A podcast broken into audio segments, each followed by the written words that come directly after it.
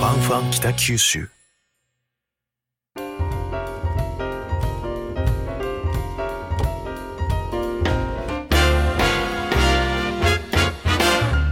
皆様明けましておめでとうございます。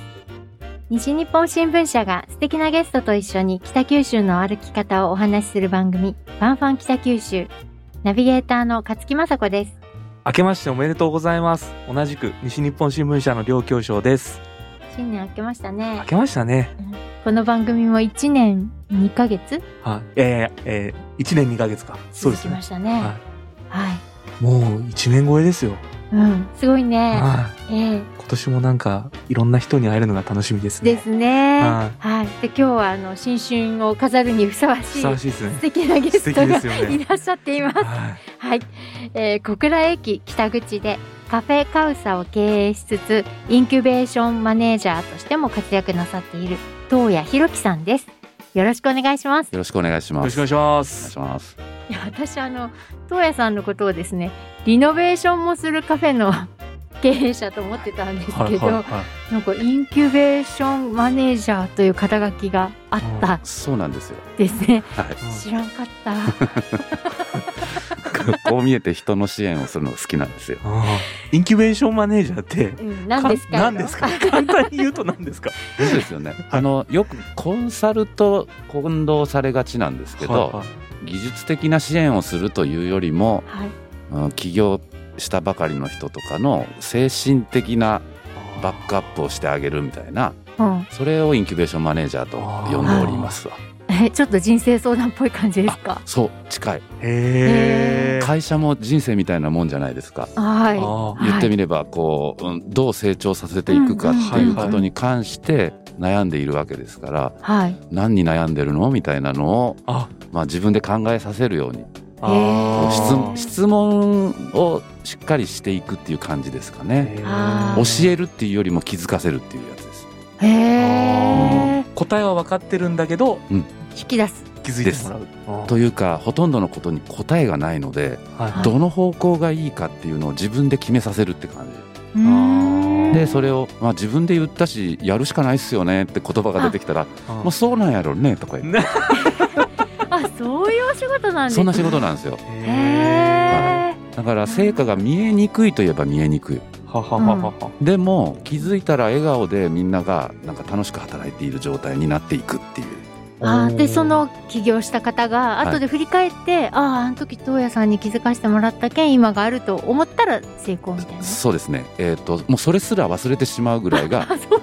僕らの存在はなくなるぐらいっていうのがやっぱはいり成功ですよね、あーあなるほそうどなんそですうだから本当に黒子ですね。そうなんです寂しくもありますうんあがうんそれを自分私自身ももう認めてからははい そうだよなって思えるようになってそう、はい感謝されないことへの不満みたいなのがなくなったみたいな簡単に 言うとあ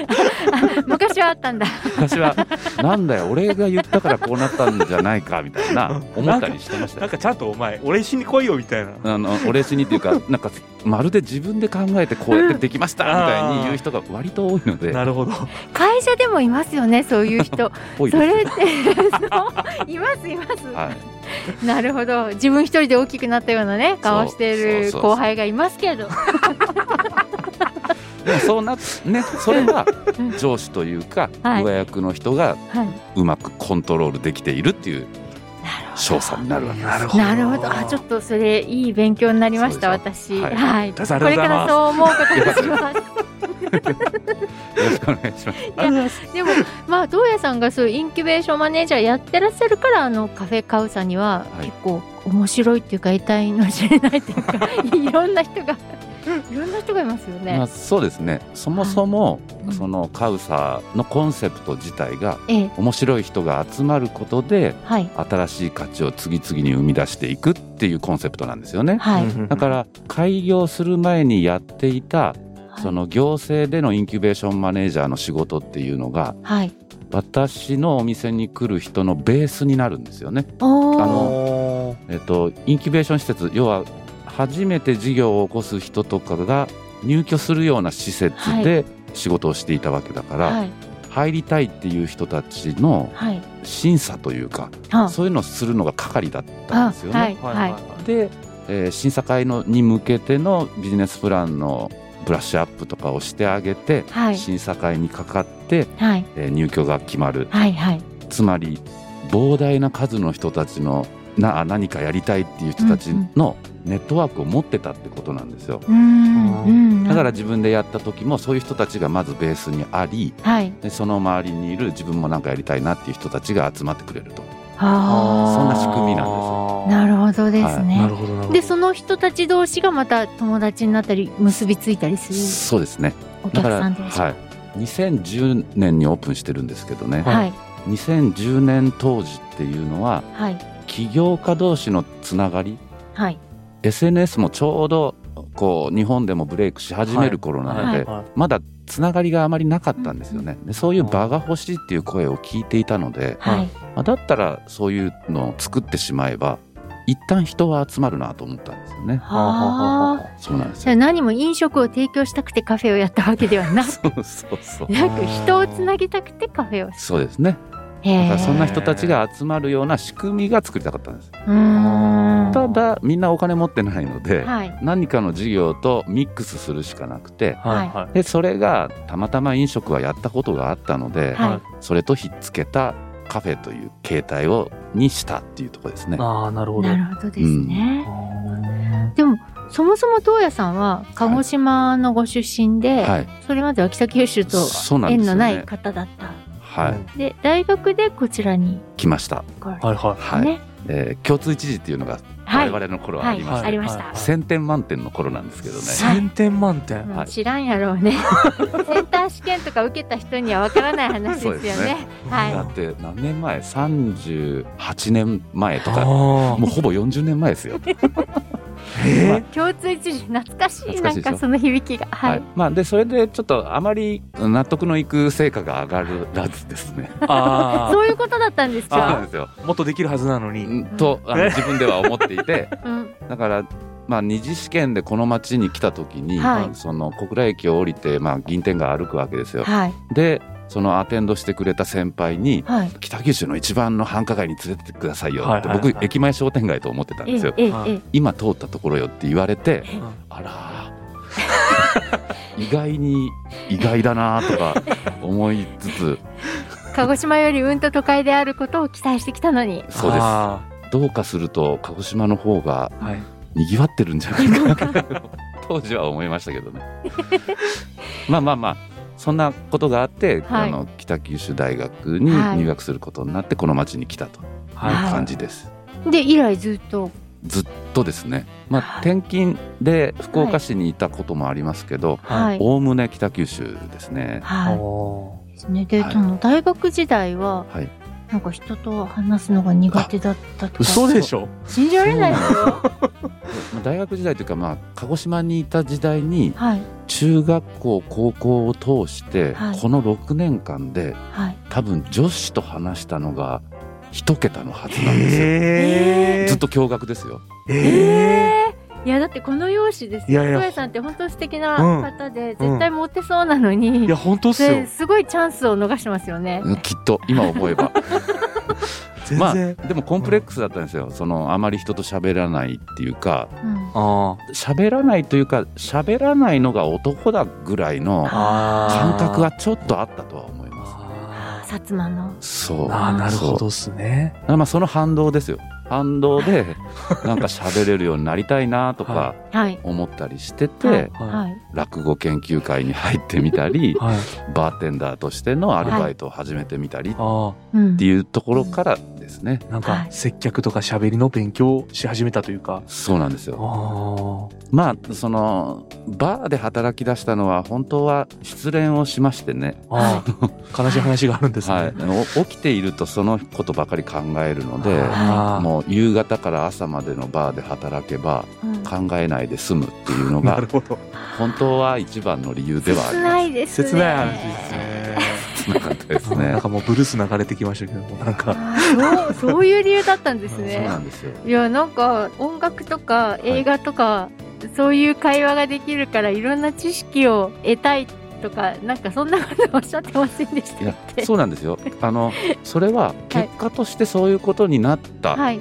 後から振り返ってみたら、はい。わああそこで仕事をしたおかげで、うん音楽もいろんなジャンルを聴くようになったし、うんお客様と話さないといけないから社会一般常識みたいなのも学ぶようになったし、はいはい。まあ、当然そのカルチャーより、はい。うん、映画だったり本だったり、はいここら辺読まなきゃ見なきゃっていうことになったので、は一生懸命本とか読み始めるんですよ。はい。もともと本は好きでしたけど、はい。なんかある時バイト先の先輩中卒のバンドマンの先輩なんですよ。はい。その人と会話してたら、はいはい。お前大学生なのにラスコーリニコフも知らんのかって言われて、おーへええっ。とかなって、えはい何ですかそれとか言ったら、いや、罪と罰、ドストエフスキーとか読まんのかみたいに言われてはい、読んだことないっすって言って、それからです。あの、へー新潮文庫の100冊、なるほど。読破する勢 いで、あ、そうですか。がっつり本読み出しました。へーただ、太宰とか三島とか、ええ、あっち系に どんどんハマっていくという、はいまあ、なるドほスどトエフスキーとかもそうですけうどん、なんか俺の人生大丈夫かみたいな。えええ方向に行き出しましたけどえはい。なんいや、かでもいい出会いでしたね、そのバンドマンとは。そうですその先輩がいたからこそ本はめちゃくちゃ読むようになったしあはい。でお客様方は本当にいろんな知識をお持ちだったんではなんかそれが気づいたら雑談する時のネタがいっぱい自分の中に溜まっていってたっていうのに気づきましたね。なるほどですね。なるほどですはね。まあ、それがね、その後の人生にいろいろ多分生きていくんですけど、はい、就職されたのがバブル末期。マッキーですね90年になるのかな、はちょうど86年から株価が上がり始めてっていうところが私が北九州に来たところなので、はいははい。学生時代中は自分で食費を払うこともなく、い。はあほぼほぼ先輩たちにおごってもらうという人生を送りながらすごい。就職就職というか本当は自分で飲食店やろうと当時は思ってました、はい。はい。はあはでも尊敬する若手の経営者の方からはい。 「東野お前さ」と自分で何かやりたいってのは分かるけどサラリーマンをバカにしてるんじゃねえかみたいなことを言われてやったこともないのに何言ってんだよって言われた時にはい。あ確かにそうだなと思って、はいもう夏休みも終わるというか8月過ぎてましたけど、遅いですね。はい、そこから就活ですよ、ああ、でもバブル期だからそう就職先はあった。あったあったというかうん。あの先輩たちにいろいろ聞くと、はいリクルートっていう会社ははい。馬車馬みたいに働かされてうん最悪だぜって言われた ので、これがいいと思ってあ。は説明会に行くわけですいよ、はそしたらなんか560人人が集まっててはい。でその時、えー専務が我々の前に立ってスピーチというか今日の説明会はこんなんだよっていうのを言われるんですけど、はい。今日は説明会を開きますと、はい。えーこの中から1人取るか2人取るか、うん1人も取らないかもしれませんって最初に宣言されたんですよい。。おーええ。こりゃ入りてえと思いますよね。あうん。ー5、60人の俺中でそ。の中から入りたいと思ってうん頑張って入ったという、へえ。なんかちょっと自慢話っぽいけど乗っいやいや、でも向こうの策略に乗ってるっちゃの乗乗っちゃっいてましたますね。ちゃいましたね。闘争心がこうむき出しになって。ええへうんー結局最終面接、まあ、役員面接まで行った時も、はいうん、あなたが人に負けないことは何ですかみたいなのを言われた時にはい。僕とか、まあ、狙った人は外しませんみたいなおー そんなようなことをなるほ言ど。っちゃってはい。合格というか、まあ、入社は許されたんですけど、ええ。役員会議揉めたらしいですもんね。あああ。あ、そ後で聞くとうなんですか。えやえ、りまあ、すぎだ賭と、けだっはいたんでしょうね、はいリクルートとしても。そうーん。う良かったのか悪かったのか、で、馬車馬のように働いたんですね。働きまし た働きましたた。本当に働かされるんだと思いましたね。へえ。うんもうんなうんか馬車馬ですか本当。馬車馬あの求人広告を取ってくるっていう仕事なんですけど、はい。だから1ページで30万ぐらいのそういうものをどれだけ売ってくるかみたいな、まあ、目安としてはその当時は各週間だったので2週間で100万ぐらい売る感じかな、は毎2週間ごとに目標が設定されあ。はいうん月の目標があり3ヶ月の目標があり年間の目標があるとあへえ。だから日々のそのアポイントがどれだけ取れていくかあ。はい。っていうので、えー毎日アポ取りの電話をかけまくる。あまあ、平均200本ぐらいかけて3つぐらいアポが取れてはい。でそれをそれを刈り取っていくという作業あでも、あえても空振りの場合もあるわけでしょあもちろんそうですもす。もちろんそうですただしアポが取れるとはい確率はかなり高いです、あ。ああの決済者アポって言って、はい。社長以外のアポを取るとはい怒られる会社だったんですよ、ほは変な話人事部長のアポイント取りましたって報告するとバカお前こんな田舎の会社で人事部長が決済できるわけないやろって言われるの があ、ほう我々の会。社でした、うなるほどは、はい社長にはい社長にみたいじゃあ社長アポが取れた時点で、はい結構これはいいなと。なそうですあーだってもう時間取ってくれるっていうことになるので、はいはいまあそこからは割とスムーズに進んではいましたけどねうんでも大学出たてのね若造にいや社長が会ってくれてしかも広告出してくれるって、いや大変ですよああだから後々気づくんですけど商品としての広告を売りに行くとやっぱり売れない、はい、だからその後クライアントになる社長さんがもしも今こんな人が入ってきたら自分の会社はこういう風なイメージになっていくなっていうのをいイメージさせつつ、はいは今目の前にいるこの当屋にお願いしたらそれがそんな人が採用できるかもしれないといういお妄想を抱かせるわけですーよ。なるほどああそのトークができるかどうかみたいな。へえでその時に学生時代のはいいろんな経験っていうのが生きてくるっていうか、はいはいバーテンダーのそうなんですその時にいろいろ聞いていた社長さんたちとやった会話、これが生きてくるんですよね。へえなるほど、はい、だからまあす昨日のスポーツの話題ぐらいから始まっていきなんか本の話したり映画の話したりみたいなところ、はい、でなんかどこどこの会社がこうでしたねみたいなそんな話うをんしていく中で、はい、なんとなくこいつは若いけど相談してみよっかなっていう雰囲気をこう作っていく。なるほどです ねでもそれ今の営業にもね通じるものありますよね,、ありまと思いますよ。だから はい我々の頃は雑談、相談、商談って進むんだよみたいにはい言はいうんわれていて、はだいからこの雑談のレベルをはいどう上げていけるかみたいなやつです。なるほどつまんねえって思われたら、はい相談に進まないわけですいよや。そうっすよねそうっすよねははいいうん相談まで来ると、はいもうあとはどんな商品があったんだっけみたいになってくるので、うんああほーー社長社長のとこにはこれですかね、みたいなへえ印鑑こちらですでもそのリクルートもやめちゃうんですよね,、 やめましたね結構うまくいってる感じだったのに、はいやめるんですか小さい頃から社長になりたかったんですよあー漠然と、はいはいまあ、何の社長ってわけじゃなくて、社長というで、はいポジションになりた くてうんでそう思って、まあ、社会人にもなったまあ、はいねえー、と雇われるっていうのを選んだ時もはいそのある社長からの話だったっていうのも言いましたけど、はいまあ、いつか自分でトップに立ちたいと思ってて、はいそれ30歳ぐらいまでにはやりたいなりたいと思ってたんですよね、はいでもなかなかそうもいかないはいなはいという現実を突きつけられたので,、で当時のリクルート紙媒体扱ってたから、はいなんかもう今は世の中ってインターネットの方に行かなきゃいけないんじゃないのと思っててはいちゃんと自分の会社のことを見てなかったので、うん、違うところに行こうはいと思い始めはいなんか資格取れば一応社長っぽいことができるんじゃないかと思って、うんえ自分のクライアントだったはい税理士事務所の門を叩き、そこに入ったとへえなるほど腹 黒い資格によってえ立とうとしたっていうやつはいですね。はで見事に大忙しの事務所ではい、勉強する時間も取れず、うんありがちな話ですねはいい、2年ほどではい結局そこも辞めましたおーとういうん人生でござ います。うんなかなかインキュベーションマネージャーに行き着かない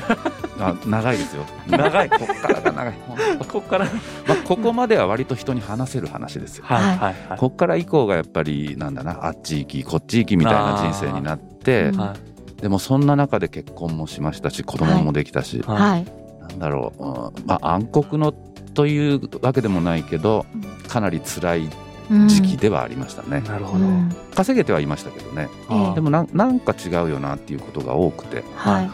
ただそのいろんなところに所属はするものの、はいうん自分はこういう考えだからこの組織は抜けますっていうことで辞めていくのでは嫌われてはなかったんですよね。いはい辞めてからもこう飲み会誘ってもらったりみたいな感じで次に次にっていう感じを繰り返してたはいんです。僕がやりたいのはこういうことじゃないんだけどなっていう感じではい、ずっと転職を繰り返すうんなんかきっと会社に所属するとこの会社はこうあるべきみたいなことを勝手に考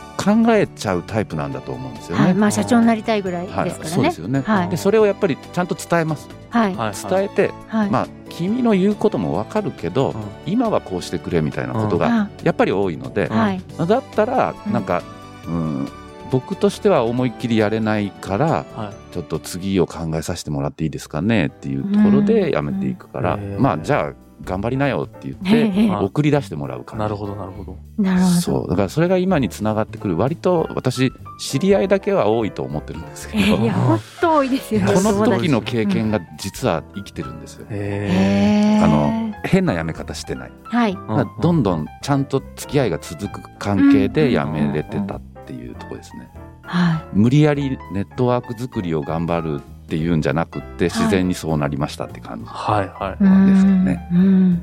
なるほど。でも、それでもね、やっぱりご家族養わなきゃいけない し。大変ですよね。で、いつになったら、その。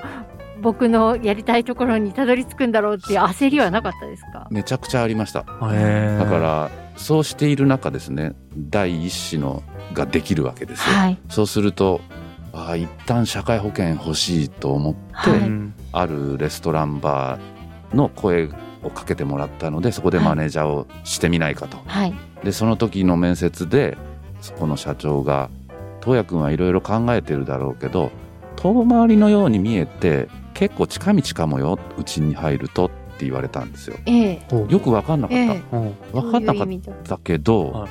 とても残ったんですよねはい。意味が分からず、はい。はいだから入ってみたはい。入ってみたらですねうん結果としては分かるようになるんだけどまあそこの社長と毎晩のようにミーティングをするわけですよはいはいまあ、朝から晩まで働いて、は片付け終わった夜中に社長とミーティング、はそこで言われるのがは「東也君ってさ、は人の話聞いてないよね」って言われるんですよ。いやいやいやいや社長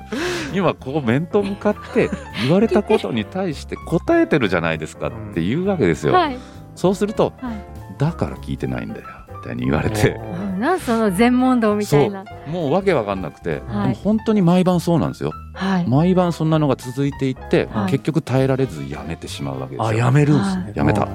そこを辞めるときはあんまりいい感じじゃなかったです、ね。あうんやっぱもう無理ですぐらいうのん辞め方をしたとあ思う、はいははい。でも言われたことの意味はわからない。は君は人の話を聞いてないって意味なんか全くわからないい。ずっと言われてい。そう、言われてその続近ける道もね。はい、その近道もわからない。はい。そしたらその後もまあ違う仕事をしていくわけなんですけど、まあある福岡市に移転したマンション系のサービスをしているベンチャーに入ったんですけどね、はいそこではとてもいいことが僕にとっては起こったんですよ。 はい。それ何かというと僕チームの中にいるとリスクを人よりも先に察知してその対策を立てていくっていうのが僕の役割ではないかと思ってたんです。はい。なんかある程度こういろんな知識というかはい経験もあったからそうだろうなと思ってたので、えーミーティングとかがあってもなんか意見があるといやそれはさこんなことがあるかもしれないからうんこの対策をしとこうや、うんはい。つまり口癖がはい。否定から入るあっていうあ人間だったんですよ。ーはい。ははい。である時はい。スタッフ女性スタッフからはい。東野さんと話をしてると何も実現する気が起こりませんっ て言われてそうか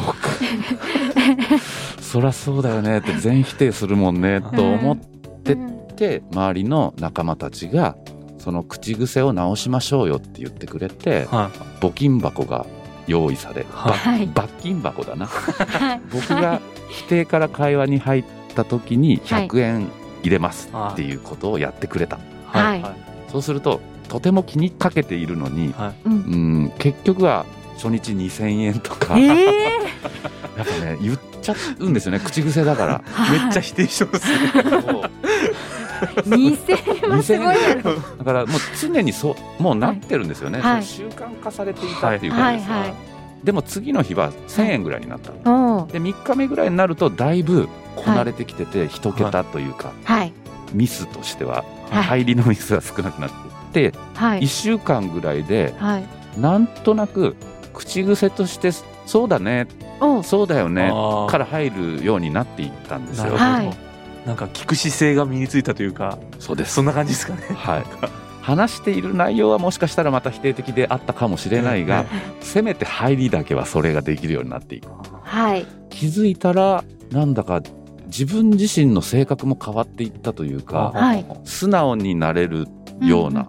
相手の言うことをちゃんと信頼できるというかは前向きにやっぱりなっていく感じがしたんですよね。ええあの僕にとってはそれがかなり大きなターニングポイントになっていて、うん。はい。そこからまた出会う人たちも変わっていった気がしています。こそれ何歳ぐらいの時ですかれが334うん。ぐらいだと思います。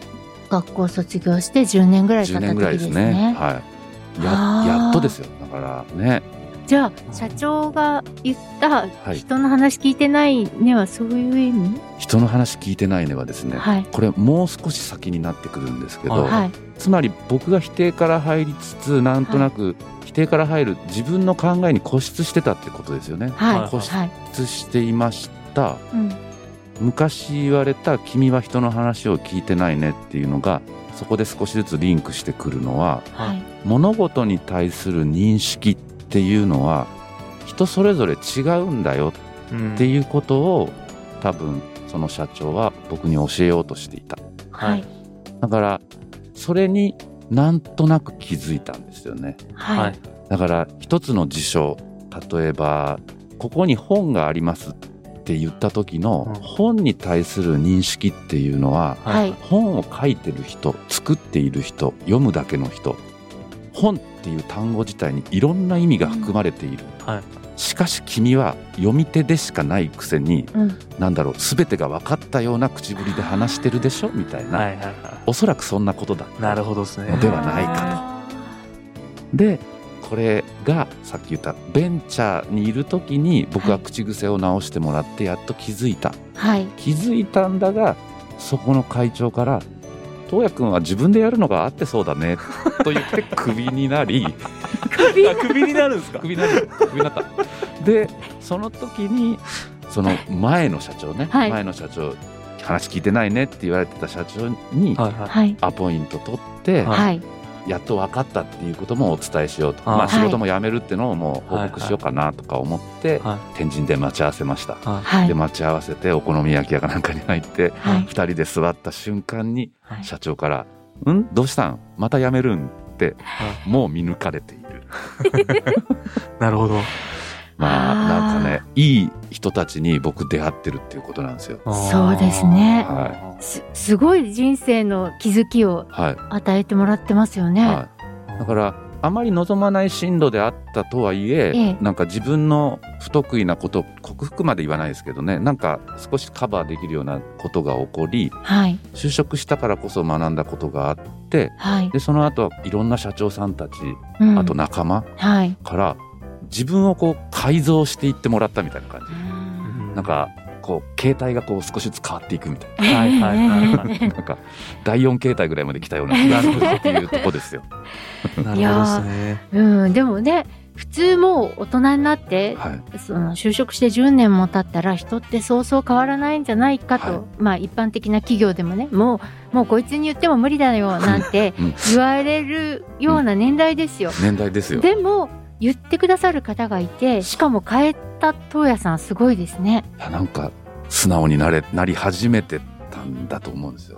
あなんかねまあ尊敬できる社長さんたちですもんねやっぱり。はいあ。はいはいはなんていうのかなこう信念があるというあーかはい。その教えてあげようという姿勢がその教えるっていうのはまた難しい話なんだけどその気づいてもらおうとしてくれたい。はいはこれが良かったですね。うーんい。今僕とかはこうスタッフいっぱい抱えてっていう立場になった時に、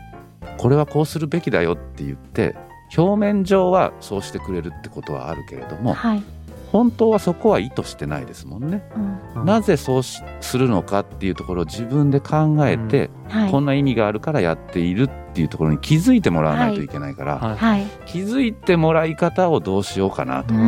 まあ、さっきインキュベーションマネージャー言いましたけど、はいまあ言ってみればそこなんですよね。はいうんはい質問をしつつなんでだろうって考えさせ、うん、ひとまず自分その人が考えうる答えみたいなところまでたどり着いてもらうってはいうんはうんうんだから東谷さんが若い頃出会った社長さんたちがやっていたことを今やってる感じ。なるほど。そうなんですうん、全然無駄がないですね人生無駄に。がないんですよこれがま たいい本当や。今、だいぶ遠回りしたかと思ったけど、うんそう無駄がやなやっい。ぱ近道やったんやないですか。そこなんですそういうことですはあ。だから自分自身が気づかない限りはいなんとなく近い成果みたいなものに届いているように見えるけど、はいそれははい。なんだろううーんハリボテですよみたいなことをその社長は言いたかったんだと思うはもうなるほど心の底からはいわからない限りは、はい、ああだから企業にいると売り上げを上げるっていうことがはい目標のように見えてくるんだけど、うんそれは結果としてその数値に達しているだけであって、はいはい自分たちが提供しているものであったりサービスであったり何かがその相手先にとってどういう状態をもたらしているのか、うんそこに思いが馳せられるようになると実は勝手に数字なんてついてくるんだよみたいな話ですよね。ねいい話っすね。いい話ですね。ですいいお話なんですけれども、残念ながらちょあらっとらお時間がは来いてしまいましたので、またあの続きは来週そおうですね聞きしたいと思いまいす。やいや、本当短い間でなんか東野さんの人生を振り返って、大事な気づきを教えていただいて、ありがたいい話でしたね、本当ですいね。や本当に新年一回目にふ新さ年わ一回目しに。いいお話や、なんか、来ました。人の話を聞くってなんか簡単に言いますけど、なんか、すごい深いことですよね。うん。今うんうん年はちょっと、聞いてくださいよ。聞く力 を身につけていきたいと思いますんで、和樹さん、よろしくお願いします。豊さんもよろしくお願いします。こちらこそです。ありがとうございます。 えー今日はカフェカウサ経営と企業支援をなさっている東谷弘樹さんをお迎えしてお送りしました。東谷さんありがとうございまあしりがた。とこうございましあた。りがとうございました。こでですね、一つちょっとお知らせがあります。はいあの東谷さんもよくご存知のはい、あんちゃんこと、うん北九州一律大のはいアンクレシーニさんがはい新しい本を出されました。なんと、でそのタイトルがはい。あんちゃんの日本が好きすぎてたまらんばい。何の本なんですかね、これ。これはですね。うんはい、よくぞ聞いてくださいました。あんちゃんが西日本新聞で、はいあんちゃんの日本語っうんていうですね、あうのん語はあの語ですね、英語の。あの連載を書いてくださってますけど、うんえ1回目から100回目までを収録してる。うんなるほど、それはいいですね。そうなんです。で、あんちゃん、このラジオにも出てくださったことあるんですうんよ。はいうんで、宣伝してって言われ て、宣伝しました。あんちゃん日本のこと本好きですもんね。うん。その時あ好きすぎのて T シャツに日本人って書いてましたそもうそうそうそう。そうここに、ファッションも独特ですからね。ここに座られなるて、はい、そんな話をしてくれたんですけど、はいで、あんちゃんにもですね、まあ、この本のこともあるので、近々ゲストにまた来ていただきたいなというふうおーいに思っていん。ま嬉す。しいですね。はい。ファンファン北九州では、Facebook や Twitter で番組の感想を募集しています。ハッシュタグ、ファンファン北九州までご意見、ご感想をお寄せください。過去に放送したゲストのお話は、スマホアプリのポッドキャストや Spotify、ボイシーで聞けます。